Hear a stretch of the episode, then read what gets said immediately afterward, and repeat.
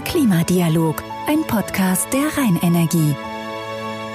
So, hallo und herzlich willkommen zum Kölner Klimadialog, ein Podcast der Rheinenergie. Ich freue mich, dass ihr wieder mit dabei seid. In diesem Podcast geht es ja um das große Thema Klimaschutz und eine klimaneutrale Versorgung. Ganz kurz zu mir, ich bin Judith Pamme und wenn ich hier nicht gerade eine Podcast-Folge aufzeichne, dann moderiere ich bei Radio Köln die Morning Show. Ihr wisst, in jeder Folge habe ich einen spannenden Gast zum Thema Klimaschutz und das ist heute kein geringerer als der Vorstandsvorsitzende der Rheinenergie höchstpersönlich, Dr. Dieter Steinkamp.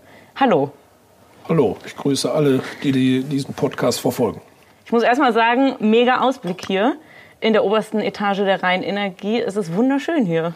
Ja, das äh, höre ich öfter, das stimmt, äh, uneingeschränkt. Also äh, ist eine super Arbeitsumgebung. Ähm, aber wie immer, wenn man irgendwo regelmäßig sitzt, man guckt ja selber nicht mehr aus dem Fenster. Also Ja. Ich habe wirklich besten Domblick, äh, wenn man so will, und muss aber auch gelegentlich von irgendwelchen Besuchern daran erinnert werden. Denn äh, der Blick geht natürlich dann schon eher auf den Bildschirm oder auf den Schreibtisch und dann eben nicht raus. Ja. Aber es ist trotzdem insgesamt hier am Parkgürtel, glaube ich, äh, ein toller Bürostandort, ein toller Arbeitsstandort. Wir haben ja nicht nur Büros hier.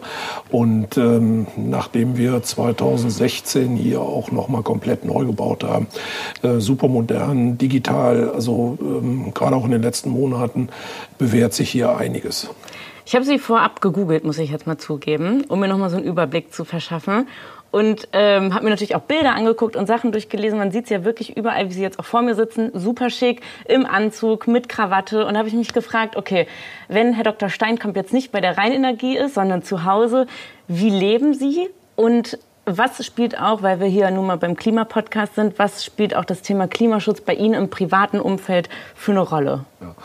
Also das Erste, was ich mache, wenn ich nach Hause komme, ich schmeiß die Krawatte Ja. äh, irgendwo hin und ziehe den Anzug aus. Also ich kann auch anders.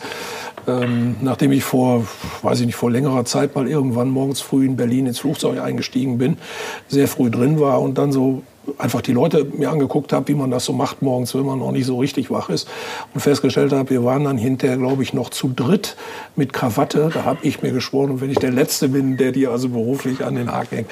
Nein, ich bin mal anders groß geworden. Ich fühle mich damit inzwischen wohl. Ja. Aber ich kann auch anders. Und äh, äh, bei der Frage, was, was, äh, wie lebe ich, was, was mache ich privat, ähm, also ich denke, ich lebe wie, wie viele andere auch zu Hause. Wir haben, äh, meine Frau und ich, unsere Freunde. Äh, ich habe eine inzwischen sehr erwachsene Tochter, äh, die ich auch kaum noch sehe, aber freue mich trotzdem, wenn die wieder auftaucht. Nicht mit Kindern, aber mit Partner. Also das ist dann schon eine ganz normale Familie. Ähm, unsere beiden Mütter leben noch beide um die 90. Ähm, Wow. ähm, beide sehr fit. Also äh, Toi, toi, toi. Ja, wir erleben gerade glücklicherweise, dass man eben auch sehr agil und äh, äh, wie gesagt fit Mhm. auch alt werden kann. Also alt werden ist kein kein Problem, jedenfalls im Moment nicht für mich, Ja. obwohl ich die 60 in diesem Jahr auch überschritten habe. Ähm, ich freue mich, wenn ich mal Zeit habe, ähm, mich Freunde zu treffen. Ich freue mich, ähm, reisen zu können, was natürlich äh, auch in diesem Jahr äh, schon schwierig war. Und äh, ich freue mich, äh, wenn ich segeln kann. Also ähm, Sie das sind ist Segler? So, das ist so Cool. eigentlich äh, schwerpunktmäßig das Hobby. Aber Segeln nicht auf irgendeinem See, sondern dann irgendwo küstennahes Segeln in der Ostsee oder im Mittelmeer. Das macht dann schon Spaß. Wobei die Ostsee sehr, sehr schön ist, denn die hat dann eben auch Wind. Aber es darf auch mal rauer werden dann. Ja, ja, also zum Segeln gehört dann nicht, äh, was auch manche haben, die mieten Segelboot und segeln eigentlich nicht, sondern essen und trinken nur, sondern ähm, das geht auch, äh, ich sag mal, in der Dimension nur mit mehreren, ist also auch eine Teamveranstaltung Ja. und ist so anders als mein Berufsleben, weil den ganzen Tag an der frischen Luft habe ich hier sonst nie, vermisse ich auch zunehmend beim Arbeiten, einfach manchmal gar nicht zu wissen, was für Wetter gewesen ist. Ähm, dann kommt dazu, natürlich ist einer meiner Aufgaben, Dinge irgendwo zielorientiert zu beeinflussen, zu gestalten, das Unternehmen in einer bestimmten Richtung äh, positiv mitzuentwickeln. Und äh, am Segelboot muss man sehr demütig sein. Man kann sich alles vorgenommen haben, wenn der Wind aus der falschen Richtung Ja. kommt, dann kommt man nicht dahin, wo man will, jedenfalls nicht in einer begrenzten Zeit. Äh, äh, wenn man denkt, alles läuft super, passiert garantiert am Schiff irgendwas und es geht kaputt und man fängt wieder an äh, zu improvisieren. Also das, was äh, mein Berufsleben äh, ziemlich stark prägt, nämlich Planung, geht eben da gar nicht. Und ist vielleicht auch so ein bisschen der Grund, warum, das- warum das so einen Spaß macht. Das ist eine gute Abwechslung, ja. ist, ja. Dann liegen Ihnen ja auch jetzt als Segler, würde ich mal behaupten, die Gewässer am Herzen. Wenn Sie jetzt so Klimaschutz, ist es zu Hause auch ein Thema? Weil ich meine, jetzt in Ihrem Job als Vorstandsvorsitzender der Rheinenergie ist es ja ein Riesenthema. Ja. Nehmen Sie das mit auch privat nach Hause oder? Ja, also ich kann mich ja nichts beitragen. Ja. Also ich sage mal, entweder bin ich beruflich und privat überzeugt davon, äh, dass Klima, äh, Klimaschutz, äh, Klimaschutz und klimaorientiertes Handeln also sinnvoll ist. Ähm, also das geht nicht. Also mhm. entweder macht man es mit Überzeugung oder man, man ist falsch an der Stelle. Ja. Ähm, deshalb also auch zu Hause spielt das schon ein Thema. Auch die Bedeutung hat in den letzten 10, 20 Jahren auch für uns privat zugenommen. Ähm, äh, beim Hausbau äh, vor, vor einigen Jahren äh, ist das dann nochmal ein Thema gewesen. Es äh, findet jetzt auch äh, bei uns in der Mobilität irgendwo privat seinen Niederschlag, dass äh, meine Frau jetzt also auch zum ersten Mal elektromobil unterwegs ist. Cool. Also ähm, wie gesagt, also ich bin ja kein anderer Mensch, wenn ich nach Hause gehe. Also ja. entweder mache ich es hier glaubwürdig, mit Überzeugung und äh, so wie wir das hier für richtig halten in der Entwicklung. Und dann sollte das privat auch nicht anders sein. Nur einfach ohne Krawatte. Oh ja, mit Sicherheit. So kann man sagen. ähm, ich glaube, wenn man jetzt viele Kölnerinnen und Kölner auf der Straße fragen würde, ähm, wie die Rheinenergie und der Klimaschutz zusammenpassen oder wie sie das in Verbindung bringen, glaube ich, dass vielleicht viele Kölnerinnen und Kölner das erstmal gar nicht so auf dem Schirm haben. Können Sie das verstehen? Ja und nein. Ich kann es verstehen, weil wir viele Dinge auch sehr frühzeitig angefangen haben. Äh, da war das noch gar nicht so ein, so ein Hype-Thema. Ähm, und äh, wir haben es trotzdem gemacht hier im Unternehmen. Ähm, wenn ich an äh, hocheffiziente Primärenergienutzung denke, also insbesondere jetzt hier in Köln der Fernwärmeausbau, der seit etlichen Jahrzehnten stattfindet, wo also einfach auch das die ökologischste Art ist der Wärmeversorgung einer Metropole, einer Großstadt wie Köln. Kommen wir vielleicht später noch mal vertiefend mhm. drauf zurück. Ähm, der Pfad in die Zukunft äh, sieht sicherlich anders aus, äh, geht aber nicht mit Hebel umlegen. Jedenfalls dann nicht. Und das ist dann der zweite Punkt. Äh, wir haben uns immer Mühe gegeben, dass also Systemveränderungen für die Kunden nicht nur in die richtige Richtung gehen, sondern auch bezahlbar bleiben. Das heißt also, äh, wir müssen natürlich auch sehr darauf achten, dass unsere Produkte und Dienstleistungen auch, äh, wie sich das für ein kommunales Unternehmen gehört, auch von jedermann, für jedermann und jede Frau erschwinglich bleiben. Ähm, und das Dritte ist, ähm, was uns auch nicht erst äh, jetzt, sondern immer schon getrieben hat. Wir stehen natürlich auch für Versorgungssicherheit. Das heißt also, wir haben äh, mit unseren Netzen, mit unseren Kraftwerken, mit unserer Wasserversorgung gehören wir also zu Recht zur kritischen Infrastruktur. Ohne die ist Leben hier nicht möglich. Das heißt, wir müssen funktionieren, wenn nichts mehr funktioniert. Ja. So und diese drei ähm, Teile in einen vernünftigen, in eine vernünftige Balance untereinander zu bringen, zu halten und trotzdem Dinge im Sinne von mehr Klimaschutz, äh, weniger CO2 CO2-Last äh, weiterzuentwickeln, ist eben dann etwas, was nicht mit einem harten Schnitt funktionieren kann, weil ich kann eins dieser Ziele verfolgen, ähm, äh, überproportional, aber dann leiden die anderen darunter. Und insofern ist unsere Entwicklung eher eine in kleinen Schritten über längere Zeiträume, aber nicht weniger konsequent. Und darum merkt man es auch nicht, vielleicht nicht so, ja. als wenn einer bis gestern äh, äh, gelb karierte Maiglöckchen gehabt hat und morgen nur noch äh, äh auf blaue äh, ähm, vergiss mein nicht umrüstet. Das sieht ja. man sofort. Aber sowas, ich sag mal, in einem Beet, in einem Gemischtwarenladen, sukzessive, Stück für Stück, aber nicht weniger konsequent, da lege ich großen Wert drauf, ähm, in Richtung mehr CO2-Neutralität weiterzuentwickeln entwickeln. Genau, das Sie ist unser Job seit vielen Jahren. Ja, Sie sprechen es gerade an. Es gibt ja auch eine extra Klima-Roadmap der Rheinenergie dazu, also wo Sie wirklich Step by Step zeigen, wie Sie bis 2040 klimaneutral sein wollen, also Wasser, Strom und Wärme CO2-neutral produzieren wollen. Was sind denn da jetzt so konkret die Steps, die da auf uns warten, sage ich mal, bis 2040? Ja. Also auch wenn es keiner merkt oder sieht, Wasserversorgung, äh, Wasserförderung und Wasserversorgung ist aufgrund der äh, großen Pumpen, die dahinter notwendig sind in, einem Fläche, in einer Fläche wie Köln äh, mit so viel Wassernachfrage auch. Äh, und da geht es nicht nur um die Dusche und die Toilette und die Waschmaschine zu Hause, sondern wir versorgen auch Gewerbebetriebe, wir versorgen auch immer äh, noch äh, Industriebetriebe ähm, mit großen Wassermengen. Das ist schon ein enormer Energieverbraucher. Und unser erstes Ziel bis 2025 ist, dass wir die gesamte Wasserförderung CO2-neutral stellen. Ähm, durch eigene Anlagen.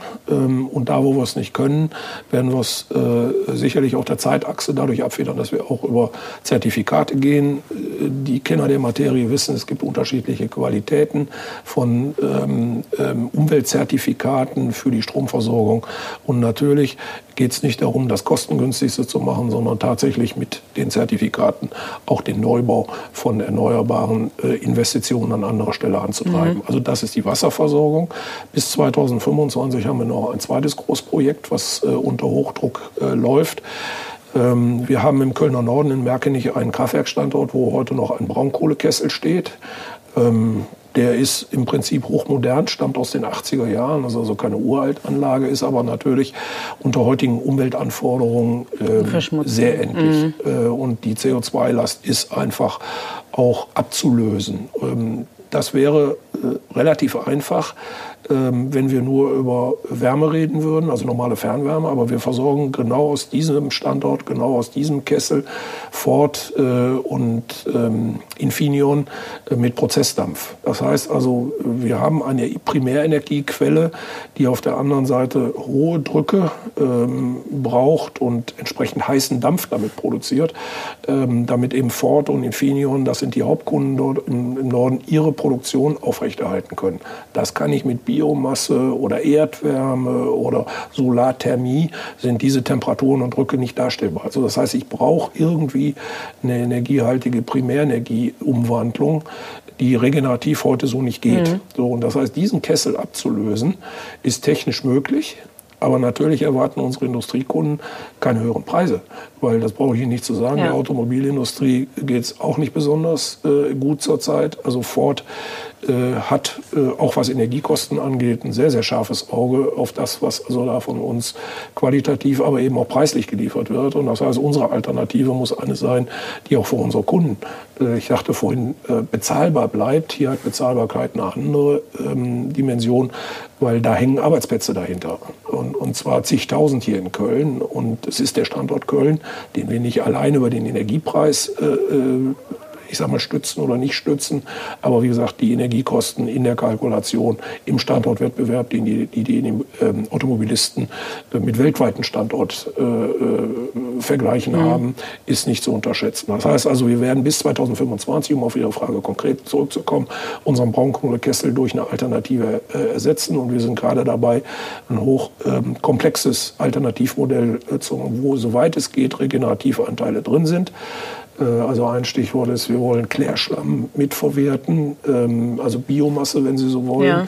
Äh, mit einbringen. Äh, wir wollen, wenn es möglich ist, auch anteilig zumindest Wasserstoff mit in das Konzept einbauen, ähm, den es aber in den Mengen und zu angemessenen Preisen heute auch überhaupt noch nicht gibt. Aber es ist schon ein also Thema bei der Rheinenergie. Ja, natürlich ist das ein Thema, aber es ist wieder eine Pfadüberlegung, mhm. also etwas in einer Neuinvestition zu veranstalten, was man dann weiterentwickeln kann ähm, um sowohl die Kundenbedürfnisse ähm, als auch die technischen Möglichkeiten, aber eben genauso das Thema klimaorientierte Weiterentwicklung auch im Griff zu behalten und äh, sich Optionen möglichst nach, nach hinten hin ähm, auch so weit zu öffnen. Also es wird eine komplexe Gesamtlösung geben, nicht mehr einen Kessel, sondern mehrere Anlagen, die zusammenarbeiten müssen. Äh, und das Ganze äh, muss dann auch versorgungssicher sein, denn äh, gerade die Industriekunden arbeiten in der Regel 365 Tage im Jahr rund um die Uhr. Mhm. Das heißt also, ähm, auch Verfügbarkeit, Ausfallsicherheit ist dann wieder ein Thema. Also meine drei Ziele vom Anfang, Versorgungssicherheit, Preiswürdigkeit und Klimaschutz, sind also auch an dem Standort in Ganglands. Das ist 2025. Okay. Dann, wie geht es weiter bis 2040? Ja, unser nächstes, äh, ich sage mal, selbstgestelltes Zeitziel ist 2030. Äh, mhm. Bis 2030 wollen wir dann im Grunde genommen gesamt, den gesamten Stromabsatz einer Rheinenergie, der auch nicht nur der Kölner Haushaltsstrom ist, sondern weit über die äh, Stadt in die Region und zum Teil deutschlandweit Kunden bedient, äh, regenerativ äh, das heißt also auch an der Stelle CO2-neutral, mhm. äh, beschaffen bzw. selber erzeugen.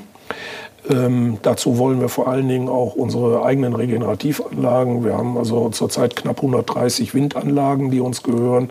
Äh, davon steht keine in Köln, sondern sie stehen in Norddeutschland, äh, in Mecklenburg-Vorpommern, Niedersachsen, Schleswig-Holstein, teilweise an Windstandorten, auch äh, im übrigen Binnenland, auch im, im Süden, in Rheinland-Pfalz, in Baden-Württemberg haben wir einzelne okay. Anlagen. Aber kommt da auch noch mal eins nach Köln oder? Ähm, ich wüsste nicht, ob wir also hier, in, also ich glaube nicht, dass wir in Köln eine Fläche dafür finden. Okay. Sie wissen selber, welche Dimensionen heute Windräder haben, um wirtschaftlich, äh, mm. ich sag mal im industriellen Maßstab, nicht als Gimmick äh, betrieben zu werden. Und äh, darum geht es bei uns. Ähm, also Köln selber äh, weist praktisch bisher also keinen wirklichen Standort. Also vor den Toren äh, unserer Stadt gibt es äh, Standorte. Wir sind auch da teilweise mit Projektentwicklern unterwegs. Aber der Widerstand, das ist also auch in den letzten zehn Jahren, ähm, und ich bin ja jetzt relativ lange in der Energiewirtschaft dabei, schon über 30 Jahre, ähm, also äh, gute Standorte äh, sind fast nicht mehr durchsetzbar und dafür sind wir zu dicht besiedelt. Ja, ich wollte gerade sagen, man will jetzt auch nicht, wenn man in Ports wohnt, im Garten. Ja so ein Windrad stehen haben. Ja, ich kann es ja auch verstehen, dass dann da jemand sagt, nee. also ich glaube, jeder hat das gleiche Gefühl. Man sagt immer so schnell, das muss doch gehen. Ja, ja. Und dann möge man sich mal eben einmal ganz kurz besinnen, was wäre, wenn das vor deiner eigenen Haustür ist. Dann, dann kriegt man aus. schon etwas anderen Blick darauf. Ähm, ich will auch, auch aus meiner Sicht sagen, jetzt für eine energiewirtschaftliche Lösung spielen auch von der Dimensionierung her andere Größenordnung eine Rolle. Das ist dann mal hier ein, also Sie kennen das selber hier in unserem Umfeld, da steht hier mal ein Windrad, damals zwei mhm. oder drei. Wenn man viele zusammenfindet, findet man mal fünf oder so über einen Hügel äh, am Niederrhein entlang gezogen. Ähm, aber die wirklichen Windparks stehen eben in der Republik tatsächlich woanders und da sind wir auch engagiert und werden das auch weiterentwickeln bis 2030. Daneben sind wir dabei, große Photovoltaikanlagen ähm, zu investieren, haben das auch in der Vergangenheit äh, schon gemacht. Insgesamt 24. Das sind aber dann so Fußballfeldgroße oder noch größere Anlagen. Ja. Also es geht nicht um eine Dachanlage, sondern auch da jetzt wieder im industriellen Maßstab ähm, in ähnlicher Weise in den weniger besiedelten Teilen von Deutschland. Auf dem Brachengelände dann irgendwo Ja, das zum Beispiel. Eben zum Teil ehemalige Industrie, ist ehemaliges Industriegelände, ehemalig militärisch genutztes ja. Gelände in, in den neuen Bundesländern. Äh, also solche Flächen sind das, äh, an denen wir interessiert sind. Und wie gesagt, insgesamt äh, haben wir zurzeit 24, auch sowohl bei den Windrädern als auch bei den Photovoltaikanlagen steigend. Aber bei Photovoltaik ist mir wichtig, ähm, hier geht in Köln viel mehr. Also okay. Haben, an wem scheitert es dann? Ja, äh, es scheitert äh, im Prinzip an, an eigentlich am daran, dass wir häufig eben mietergenutzte Häuser haben okay. und das Thema Mieterstrom, also ähm, beziehungsweise wer investiert und wer hat den Nutzen aus diesen äh, normalen Dachanlagen für Eigentümer. Also deshalb sieht man die auf Ein- und Zweifamilienhäusern mhm. häufig, im Mehrfamilienhausbereich nie, äh, weil der Nutzen nicht bei den Mietern unterzubringen ist. Ähm, dazu ist die Bundesregierung glücklicherweise gerade dabei, ähm, ähm, das, die entsprechende Gesetzgebung zu ändern. Und ich glaube, das gibt äh, hoffentlich in den nächsten Jahren noch mal einen Schub. Ob die Gesetzesänderung noch in dieser Legislaturperiode der Bundesregierung, die ja nächstes Jahr neu gewählt wird, äh, zustande kommt, bezweifle ich. Aber spätestens danach sollten die Vorbereitungsarbeiten auch zu Ende gebracht werden. Ähm, also das heißt, also wir brauchen eine Gesetzesänderung, um wirklich auch im dicht besiedelten Raum mit mietergenutzten Häusern die Dächer konsequent zu nutzen. Wir als Rheinenergie bereiten uns heute schon darauf vor. Wir wollen eine Dach-PV-Offensive auch in Köln unterstützen, indem wir äh, anschieben, helfen, äh, technologisch helfen, aber wenn gewollt auch durch eigene Investitionen auf Dächern, die anderen gehören.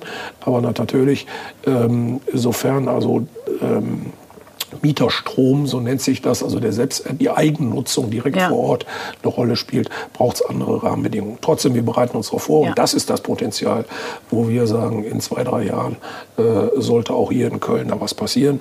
Im Ein- und Zweifamilienhausbereich machen die äh, Eigentümer das in der Regel selber. Äh, da, wo wir gewerbliche Flächen haben, am Flughafen, äh, zum Teil auf Industriedächern, sind wir auch heute mit Dachanlagen schon äh, auch hier in Köln unterwegs. Die sind bei den PV-Anlagen, die ich vorhin genannt habe, nicht dabei, weil schon wieder in der Regel kleiner. Also da sind wir, weiß ich nicht, oft der Halle von irgendwelchen Einzelhändlern, von irgendwelchen Mittelständlern.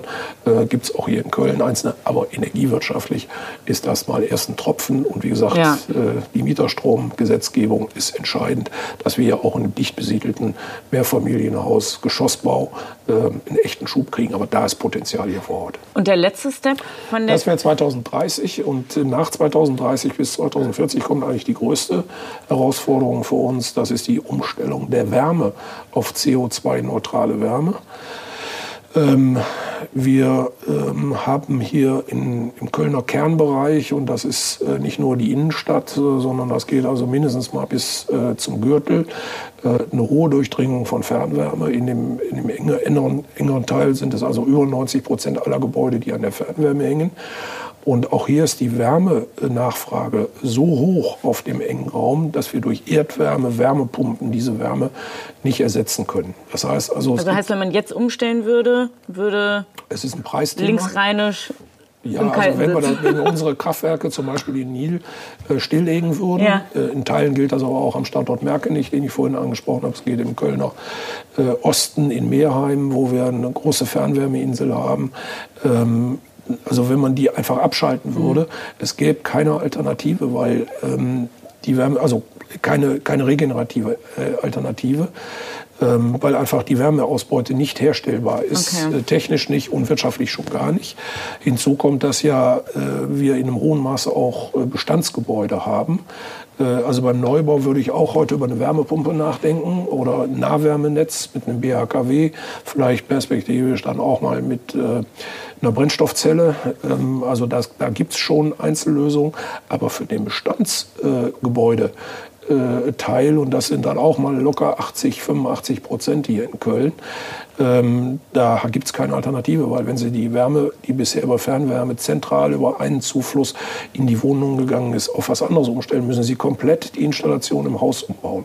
Das heißt, nicht nur die Wärmequelle muss eine andere werden, sondern die Installation in den Häusern muss auf einmal eine andere werden. Also sind das auch mit die größten das, Herausforderungen? Deshalb ist der Umbau der Wärme ja. auf CO2-Neutralität unsere größte Herausforderung. Unsere große Hoffnung, und wie gesagt, deshalb vorhin auch schon genannt, ist, dass wir mal Erdgas durch Wasserstoff oder andere synthetische Gase ersetzen. Das heißt also in dem äh, leitungsgebundenen System bleiben, mhm. aber die fossile Energie daraus kriegen. Und auch da wird es jedenfalls so meine Erwartung, nicht mit einem einfachen machen wir jetzt mal so gehen, weil das ist nicht bezahlbar. Wie gesagt, Wasserstoffmengen, äh, wir sind gerade am Anfang überhaupt darüber nachzudenken, signifikant, äh, nicht nur national, sondern vielleicht europaweit äh, oder darüber hinaus äh, überhaupt Produktionen aufzubauen. Ähm, das wird also sicherlich noch viele Jahre dauern. Ähm, aber Beimischung ist vielleicht wieder ein Thema und das ist also Erdgas zu nehmen und wenigstens Teile davon äh, durch Beimischung von Wasserstoff schon mal wieder ein bisschen grüner zu machen. Das wiederum ist was, wo wir massiv dabei sind, wo wir auch selber Versuche fahren, äh, wie viel geht, wie viel geht in unserem Netz. Äh, okay. Auch da die, die Wahrheit ist dann häufig eben auch, komplexer. Es, ist, es gibt nicht eine Lösung, sondern es hängt davon ab, welche Art von Rohren liegt in der Erde, welche Art von Pumpen ist verbaut worden, mit welchen Dichtungen. Und die einen vertragen mehr Wasserstoff, die anderen weniger. Und wir haben ja historisch gebaute äh, Netze. Und das muss dann auch in den größeren Einheiten, wie jetzt rein, im Reinenergie-Wärmenetz, auch ein Stück weit ausprobiert werden. Aber das versuchen wir massiv zu treiben, ähm, dass also soweit Wasserstoff zur Verfügung steht, wir den auch vorher schon nehmen. Wir glauben, dass es jenseits der 2030er Jahre für den Wärmemarkt wirklich ernstzunehmende okay. Mengen zu akzeptablen Preisen im Einkauf zur Verfügung stehen. Einzelne Piloten wird es immer geben, beteiligen wir uns auch äh, mit Partnern dran. Aber da werden wir sicherlich am längsten für brauchen. Trotzdem ist bis dahin die Fernwärmeerzeugung die ökologischste Art, äh, wenn ich Primärenergie nicht, nicht vermeiden kann, also fossile Primärenergie ja. nicht vermeiden kann, dann ist die Fernwärmenutzung die hocheffizienteste und eigentlich einzig vertretbare, unter Klimaschutzgesichtspunkten äh, einzig vertretbare Art. Und ich sage mal, zumindest die Voraussetzungen dafür haben wir in der Vergangenheit glücklicherweise geschaffen. Ein Thema ist ja auch Solarenergie. Ich habe mal von Radio Köln haben wir mal eine Fädelstour durch Mülheim gemacht und sind da durch die Stegerwaldsiedlung gefahren. Mhm. Ich wusste gar nicht, wie groß das da ist, weil man sieht das ja immer nur von außen, wenn man mit der Linie 4 da vorbeifährt. Das ist ja wie eine kleine eigene Welt und da ähm, gilt die Stegerwald-Siedlung ja als smartes Quartier. Also vielleicht können Sie das mal kurz erklären, warum ist die Stegerwald-Siedlung ein smartes Quartier? Ich glaube, viele wissen das überhaupt gar nicht. Nee. Also erstmal Ausgangspunkt ist eine Siedlung, die in den 50er Jahren gebaut worden ist. Also mhm. wir reden um eine ältere Bestandssiedlung. Und äh, die Wohnungsgesellschaft, der die Gebäude gehören, hat für sich entschieden, wir sanieren unser Gebäude. Ähm, und man hat mit uns gesprochen und hat gesagt, habt ihr eine Idee, wenn wir jetzt die Gebäude sanieren, wie kriegt man die eigentlich zeitgemäß energetisch versorgt? Und das war äh, der Startpunkt einer äh, wirklich fruchtbaren Zusammenarbeit. Wir haben gesagt, okay, ähm, wir machen jetzt mal, äh, versuchen jetzt mal zwischen Gebäude und Energieversorgung ein Optimum herzustellen. Und ähm, das heißt, die Gebäude wurden gedämmt, die mhm. haben neue Fenster gekriegt, die haben neue Dächer gekriegt. Neue Dächer hieß aber zum Beispiel, wir konnten von vornherein komplett äh, alle Dächer mit PV-Paneelen belegen. Die Statik war dafür geeignet. Okay. Die Haustechnik ist äh, an der Stelle modernisiert worden. Das heißt also, also alle Häuser der Stegerwald-Siedlung haben schon mal PV auf dem Dach. Das ist? Photovoltaik. Ach so, sorry, ja, okay. Also, also Photovoltaik, ja, alles klar. Die, die allseits bekannten Solarpaneele, also ja. die, die Sie überall sehen, ähm, also Solar ja. Solarstrom. Okay. Ähm, so, das ist schon mal ein Beitrag gewesen. Der zweite Beitrag war, dass wir gesagt haben, naja, bisher gab es hier irgendwie ähm, Einzelfeuerung fossil. Jetzt betrachten wir mal die gesamte Siedlung als eins und versorgen dafür und suchen dafür mal eine hocheffiziente, äh, heutiger, heutigen Standards äh, entsprechende zentrale Lösung. Das ist äh, im Prinzip ein Blockheizkraftwerk gewesen, okay. wo aus einem Blockheizkraftwerk alle Teile der Stegerwald-Siedlung jetzt ähm, zentral versorgt werden auf Erdgasbasis. Mhm. Ähm, wir haben äh, äh dann auch Solarthermie äh, gebohrt, also oberflächennahe Erdwärme. Die reicht nicht aus, um die ganze Siedlung zu versorgen. Deshalb brauchen wir die Kraft-Wärme-Kopplung aus dem Blockheizkraftwerk. Okay, beides dann. Und haben beides okay. miteinander kombiniert. Ja. Der Strom kommt eben zum Teil äh, für die Gebäude und äh, die Mieter dort aus, den, aus der Photovoltaik. Da, wo die nicht reicht, aus unserem Netz. Mhm. Äh, also im Zweifelsfall hier aus Nil, aus, äh, aus der Kraft-Wärme-Kopplung. Also wie gesagt, wenn schon fossil, dann hocheffizient. Die Wärme kommt entweder aus der Erde, regenerativ, und da, wo das nicht reicht, dann über das BAKW, also vor Ort in Kraft-Wärme-Kopplung. Oder ähm, wenn das wir müssen ja auch immer noch versorgungssicher bleiben. Sollte das eine, die eine zentrale BHKW-Quelle ausfallen im Winter, wäre das für die Wärmeversorgung schlecht. Ja. Das heißt also, das Backup, die Backup-Lösung dahinter ist dann wieder unsere Fernwärme. Okay, also es muss die keiner normale, frieren. Die normalerweise nicht zum Zuge kommt, aber ja. sowas muss dann natürlich für eine Siedlung, wir reden über 700, ja gut, knapp 700 Wohneinheiten. Ja, das ist riesig. Ähm, äh, also da kann man nicht nur einen Hosenträger nehmen, man braucht ja. auch einen Gürtel für den Tag, wo es mal ausfällt oder den halben Tag, wo es mal ausfällt. Und wie gesagt, da gehen wir dann zwar wieder auf unsere äh, bekannten äh, ähm, Kraft-Wärme-Kopplungs-Fernwärmesysteme zurück. Aber solange das da vor Ort alles funktioniert, auch in Kombination funktioniert, äh, ich sage mal, brauchen wir es eher nicht. Oder in weiten Teilen des Winters, wenn es nicht kalt ist oder so, Herbst, Frühjahr auch, auch nicht. Ähm, der dritte Punkt ist, wenn wir schon Strom vor Ort produzieren, dann ist ja naheliegend, dass man den heute auch versucht, nochmal elektromobil mit anzubinden. Mhm. Das heißt also, auf dem Gelände ist auch eine Mobilstation entstanden. Das heißt, aus der, der selbst erzeugte Strom, teilweise, wenn die Leute dann arbeiten sind, in der Schule oder sonst wo, äh, und die Sonne super scheint, äh, äh, ist das ja eine gute Gelegenheit. Das heißt also, über Batterienpufferung äh, nutzen wir selbst erzeugten Überschussstrom, der sonst nicht speicherbar wäre, vor Ort ähm, und äh, führen dann ab ähm, über unser Mobilitätshub. Das heißt, die Leute können mit eigenerzeugtem Strom ihre Fahrräder äh, laden äh, oder ihre Elektroautos. Es gibt äh, ein Carsharing-Unternehmen, was Elektroautos auch äh, als Sharing-Angebot in die Siedlung hinein anbietet. Das heißt, wir haben also auch das mit den Eigentümern und den Mietern zusammen zu einem kleinen Mobilitätshub gemacht. Ähm, und natürlich haben wir darauf geachtet, dass der möglichst nah auch äh, verknüpft ist mit, der, mit dem ÖPNV. Ähm, das heißt also auch über die Energieversorgung, über die gesamte Sanierung der Siedlung gibt es auch äh, nochmal einen ganz anderen Zugang im Mobilitätsbereich ähm, für die Erschließung der Siedlung, was also für die Leute dort hoch. So, und das Tolle daran ist, alle Bestandteile werden untereinander energetisch optimiert. Okay. Das heißt also, dahinter steckt eine Steuerung, die die Bedarfe abgleicht mit der Produktion. Ähm, und wir optimieren weiter, äh, sind in der Software-Elemente äh, von künstlicher Intelligenz verarbeitet. Das heißt also, das Nutzerverhalten was wir da vor Ort äh, in den Wohnungen haben, wird perfektioniert in eine Energieplanung hinein, die eben auch eine Gesamteffizienz über Wärme, über Strom, über Mobilität äh, erzeugt, wie, zu, wie bezogen herstellt. Und ähm, wir haben eine Prognoserechnung gehabt, wie viel CO2-Entlastung äh, mit diesen Investitionen mal verbunden sein wird. Und? Ähm, die Größenordnung lag irgendwie, glaube ich, bei 20 Prozent und wir sind fast bei 40 Prozent jetzt im Ist. Okay. Also es kommt am Ende, glücklicherweise muss ich ja sagen, das äh, ist so nicht wirklich vorhersehbar gewesen, eine deutlich höhere äh, Klimaentlastung dabei raus, weil einfach auch die Algorithmen permanent weiter optimieren. Also das ist schon, ist schon erstaunlich. Ist das denn jetzt die Stegerwald-Siedlung dann ein Paradebeispiel irgendwie so ein bisschen für Köln, wenn ja, es um die Energiewende geht? Oder? Nein, sie ist nicht nur für Köln, sie ist bundesweit okay. inzwischen ein Vorzeigemodell Modell, weil eben alle Elemente einer Energieversorgung äh, miteinander verbunden sind ähm, und optimiert werden ja. und dann noch im Bestand. Ähm, das ist ein, damit ein echtes Paradebeispiel, wo auch von auswärts nach wie vor eine ganze Reihe äh, Experten immer wieder kommen zum Angucken, zum, zum Austausch, ähm, zum fachlichen Austausch.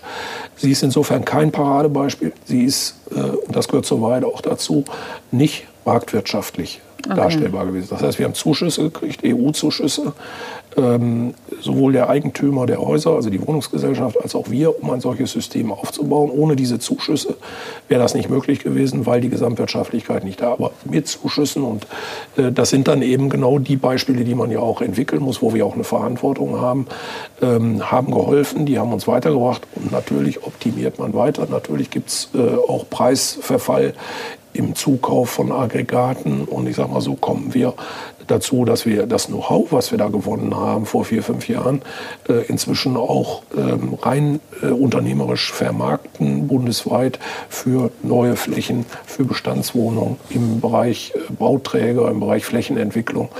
Ähm, und das heißt also, damit haben wir nicht nur vor Ort was geleistet, was also den Nutzern zugutekommt, sondern ist das natürlich auch ein klassisches Thema der Unternehmensentwicklung im ja. Sinne von immer grüner werden, immer mehr Klimaeffizienz, immer mehr klimaneutralitätsbezogen weiterzuentwickeln. Aber so, dass meine drei Ziele vom Anfang auch im Einklang bleiben. Also wenn, wir haben jetzt viel über erneuerbare Energien gesprochen. Wenn wir jetzt mal alle erneuerbare Energien zusammennehmen würden, können Sie abschätzen, wie viele Haushalte Sie heute mit erneuerbaren Energien versorgen können? Also wenn wir in Stadtbezirken denken? Also rund 130.000 äh, Haushalte ist meine letzte Zahl. Äh, wahrscheinlich und hoffentlich ist schon wieder was dazugekommen, was ich noch gar nicht weiß. ähm, das sind die beiden Stadtbezirke Ehrenfeld und Nippes mal so über den dicken Daumen. Also, okay. Ich, ich habe jetzt nicht nachgezählt, aber ich würde jetzt mal aus der Hüfte sagen, 20 Fehl sind das bestimmt. Also das ist schon, ist schon eine Menge. Natürlich können Sie äh, ein Dorf, äh, was vielleicht nur äh, 1000 Einwohner hat, sehr schnell energieautark machen, äh, indem sie da ein einzelnes Windrad hinstellen. Eine Millionenstadt wie Köln ist so eben mal nicht äh, regenerativ in ihrer Stromnachfrage zu erfüllen. Und ähm, deshalb wird das für uns natürlich auch noch ein Auftrag in Zukunft bleiben, einfach unsere Investitionen in Windräder und Solaranlagen weiter voranschreiten zu lassen. Und wie gesagt, unser Ziel ist bis 2030 möglichst äh, den kompletten verkauften Strom in Köln, im Umland und darüber hinaus aus regenerativen Quellen, möglichst vielen eigenen, ähm, auch erzeugt zu bekommen. Okay. Äh, ich habe gelesen, ich muss erstmal die Zahl rausfinden, 382 Stadtbahnen der KVB werden allesamt mit Ökostrom der Rheinenergie betrieben. Ich glaube, das haben wir auch viele nicht auf dem Schirm. Und äh, wenn wir jetzt mal von den Schienen auf die Straßen kommen, Sie haben es eben schon angesprochen in der ähm, Stegerwald-Siedlung, wo es ja auch ähm, ein Elektroladenetz zum Beispiel gibt für E-Autos. Sind Sie damit zufrieden, wie die Ladestation, so die Dichte an Ladestationen in Köln aussieht aktuell? Oder glauben Sie, da ist noch Luft nach oben? Also zunächst mal die KVB äh, möglichst also auch sukzessive, also Energie äh, CO2-neutral zu stellen. Was Strom angeht, ist unser Job. Mhm. Äh, die KVB selber ist ja dabei, ihren Busfahrzeug, also die Stadtbahnen, das sind die 328, die Sie gerade genannt haben, sind seit mehreren Jahren ähm, mit Ökostrom betrieben. Ähm, die Busse der KVB werden sukzessive auf E-Busse umgerüstet. Ähm, das ist ein Investitionsprogramm, was die KVB über mehrere Jahre hat. Die Ladestationen bauen wir im Netz. Ähm, am Breslauer Platz äh, und an ein paar Stellen kann man die heute schon sehen. Davon werden wir demnächst auch noch ein paar mehr haben, sodass wir also bis Ende des Jahrzehnts, so ist das Ziel, auch die komplette Busflotte auf Strom und das heißt Ökostrom umgestellt haben. Also deshalb wird der Nahverkehr in Köln allerspätestens Ende des Jahrzehnts wirklich ökologisch sauber betrieben werden. Ähm, wenn es um E-Autos geht? Die E-Autos selber, also die, ähm, man muss trennen. Also das eine sind Lademöglichkeiten privat mhm. in der eigenen Garage, am Arbeitsplatz, ähm, möglicherweise aber auch im Einkaufszentrum, äh, im Kino, äh, im Parkhaus. Äh, das sind alles äh, öffentlich zugängliche, aber von der Rechnung her keine öffentlichen Ladesäulen. Mhm. die gibt es schon in Köln. Und zwar Größenordnung um die 250, 300 Ladepunkte, äh, an denen wir auch beteiligt sind. Also äh, im Einkaufszentrum mit dem Parkhausbesitzer haben wir diese Punkte in den vergangenen Jahren aus eigenen Stücken gemeinsam äh, auch installiert und die Zahlen nimmt zu. Gerade okay. eben Arbeitgeber fangen an, vor dem Hintergrund des wachsenden Anteils von Hybriden oder vollelektrischen Autos auch für ihre Mitarbeiter irgendwo Angebote machen zu wollen und zu müssen. Ähm, was also öffentlich zugängliche, also im Straßenraum zugängliche Ladepunkte angeht, angeht, äh, bauen wir gerade also in zwei Stufen das öffentliche Nadelnetz im Auftrag der Stadt äh, aus. Ähm, das heißt also, wir werden in den nächsten äh, drei, vier Jahren also um die 400 Ladepunkte äh, in Köln haben, ähm, die also wirklich echt öffentlich zugänglich sind, wo also okay. jeder, jeder auf der Straße dann seinen Ladepunkt findet. Ob das äh, dann genug ist, zu viel ist, zu wenig ist, hängt maßgeblich natürlich davon ab, wie, viel, wie sich der Elektroautomarkt weiterentwickelt. Ähm, also vor fünf Jahren sind wir von anderen Steigerungsraten ausgegangen, die wir gesehen haben. Wir glauben aber, weil jetzt zunehmend tatsächlich auch entsprechende Modelle von den Herstellern angeboten werden und nicht nur teure äh, Fahrzeuge äh, voll elektrisch sind, sondern zunehmend auch äh, bezahlt, für, also für, für normale Menschen äh, bezahlbare Autos angeboten werden, dass das in den kommenden Jahren schneller geht. Äh, wir sind dann jederzeit in der Lage, aus der Netzsituation, die wir hier in Köln haben, äh, dann auch die Zahl der Ladepunkte zu erhöhen. Wir haben äh, ungefähr 1500 reine E-Autos in Köln angemeldet. Das ist ja eigentlich nichts. Nee. Äh, da sind 400 Lade Ladepunkte viel zu viel. Ja. Dazu kommen natürlich Hybride. Das werden jetzt auch schnell mehr. Das werden wir sehen. Und wie gesagt, Auftraggeber im öffentlichen Raum für die Ladepunkte ist die Stadt Köln. Ähm, und gemeinsam äh, haben wir das Konzept entwickelt und gemeinsam werden wir auch beobachten, ob äh, die Nachfrage in Summe oder auch von den Standorten her äh, passt. Ähm, es macht jetzt auch keinen Sinn, wie das in in einigen Städten in Deutschland gemacht worden ist, eine große Anzahl von Ladesäulen in die Landschaft zu stellen. Und dann stellt man am Jahresende fest, dass nicht gerade wenige nur einmal im Jahr oder gar nicht angefahren, wurden. Also das ist auch eine Fehlinvestition. Also da das rechte Maß zu finden, ist eben unser Job mit der Stadt zusammen. Und ich bin äh, sehr, sehr, sehr, sehr ruhig, dass wir also zumindest die Prognosen der Automobilentwicklung bis Ende der 30er Jahre aus dem Bestandsnetz heraus Haus äh, befüllen können, ja. indem dann auch die Zahl der öffentlichen Ladepunkte zunimmt, aber natürlich auch die Ladepunkte im öffentlich zugänglichen Raum und natürlich werden auch Privatleute in ihren Garagen ähm, zunehmend Lademöglichkeiten ähm, aufbauen und nutzen. Auch da ist unser Netz gefordert. Ähm, aber die Antwort, erlauben Sie mir das auch zu sagen, heißt nicht, dass jeder sein eigenes Kabel gelegt kriegen muss. Das ist ja so ein bisschen so äh, das Drohgespenst. Die Netze sind gar nicht in der Lage, sondern die Antwort der, ähm, der Netzwirtschaft äh, ist inzwischen eine ganz andere, nämlich über Softwarelösungen ein Lademanagement äh, parallel aufzubauen. Das heißt, nicht alle werden gleichzeitig geladen, wenn sie äh, abends nach Hause fahren fahren und ihr Fahrzeug abstellen und vielleicht am nächsten Morgen erst wieder gebrauchen, sondern über ein dahinterliegendes Lademanagement äh, wird vermieden, unnötige äh, Ertüchtigungen unserer Kabel äh, Verlegung äh, so weit zu vermeiden, solange es irgendwie geht. So okay. würde ich das mal sagen. Deshalb glaube ich auch bis Ende dieses Jahrzehnts würde ich mal für einen wirklich hochverdichtetes äh, Metropolstromnetz ähm, sagen, sind wir eigentlich auch vom Status quo her schon ganz gut vorbereitet, diesen Wachstumspfad äh, bei den Elektroautos auch netzseitig ein gutes Stück begleiten zu können. Können Sie zu Hause laden? Ja. Cool. Ja, ist entspannt, oder? Nee, ich denke, das wird, also ist eine Gewohnheit. Ne? Also ja. natürlich sind heute die, ähm, die Ladezyklen noch zu lang. Das heißt also. Also wie lange müssen Sie das anschließen? Ja, das hängt ja davon ab, wie viel, wie leer die Batterie Ja. ist. Also ich habe zu Hause einen starken Anschluss. Also äh, das geht dann schon im Stundenrhythmus. Okay. Ähm, also ich sag mal so, äh, aus der aus der normalen Steckdose dauert so ein Ladevorgang für eine leere Batterie also locker mal eine Nacht.